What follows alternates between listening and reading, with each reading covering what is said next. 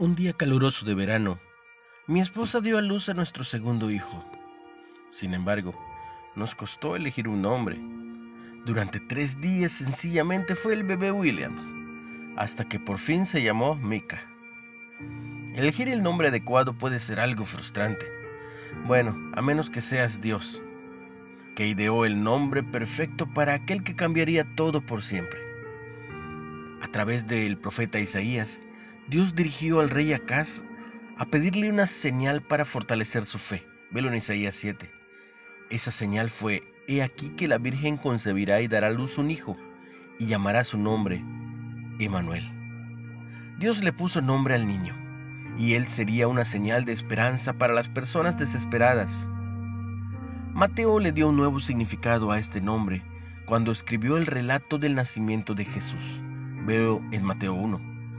Jesús sería Emanuel. No sería tan solo un representante de Dios, sino Dios mismo hecho carne y vendría a rescatar a su pueblo de la desesperación del pecado.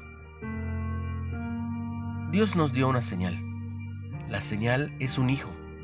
El nombre del hijo es Emanuel, Dios con nosotros.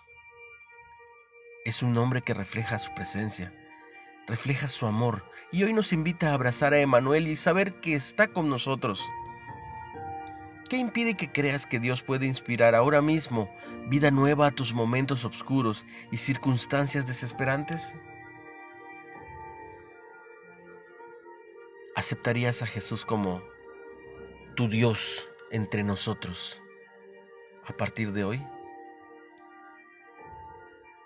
Padre, gracias por tu Emanuel, por tu Hijo Jesús, que hoy pueda regocijarme en su presencia en su amor y pueda transmitirlo a los demás. Dios, gracias por estar entre nosotros. Danos tu bendición. En el nombre de Jesús.